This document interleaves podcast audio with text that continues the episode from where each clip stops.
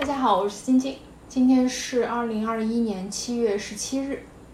还记得五月中旬台北疫情爆发前的最后一次上古琴课，老师说六月中的雅集同学们会展示做好的古琴，也会表演一些曲目。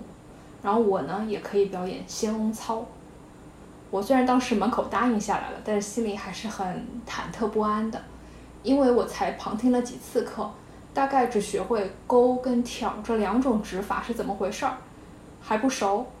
但左手要停留在哪个挥位，还得要数数。有时候看错第七挥了，后面的八九十挥都会跟着跑偏。但我也知道，有压力才会有动力，有动力才会有变化。而且到六月中旬还有大半个月的时间，也许还是可以多练练，多尝试一下的。万一真的弹会了呢？那我就可以弹仙翁操，也就是老师说的会弹这个曲子就可以自称是情人了，感觉自己马上就会有身份上的认同感，所以我想仙翁操还是要赶紧弹下来的。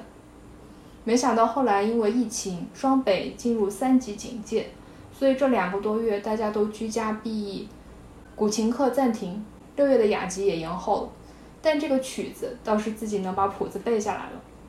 这段期间，我发现弹古琴得背谱，因为背谱才会完全投入到曲调之中。随之就能感受到仙翁操，虽然曲调很短，但一点都不枯燥，因为有一种应答的感觉，像是有人问了一个问题，下一段旋律就是有个人在回答。这种应和的感觉很奇妙，就算只有自己弹给自己听，也一点都不感觉到孤单。你听听。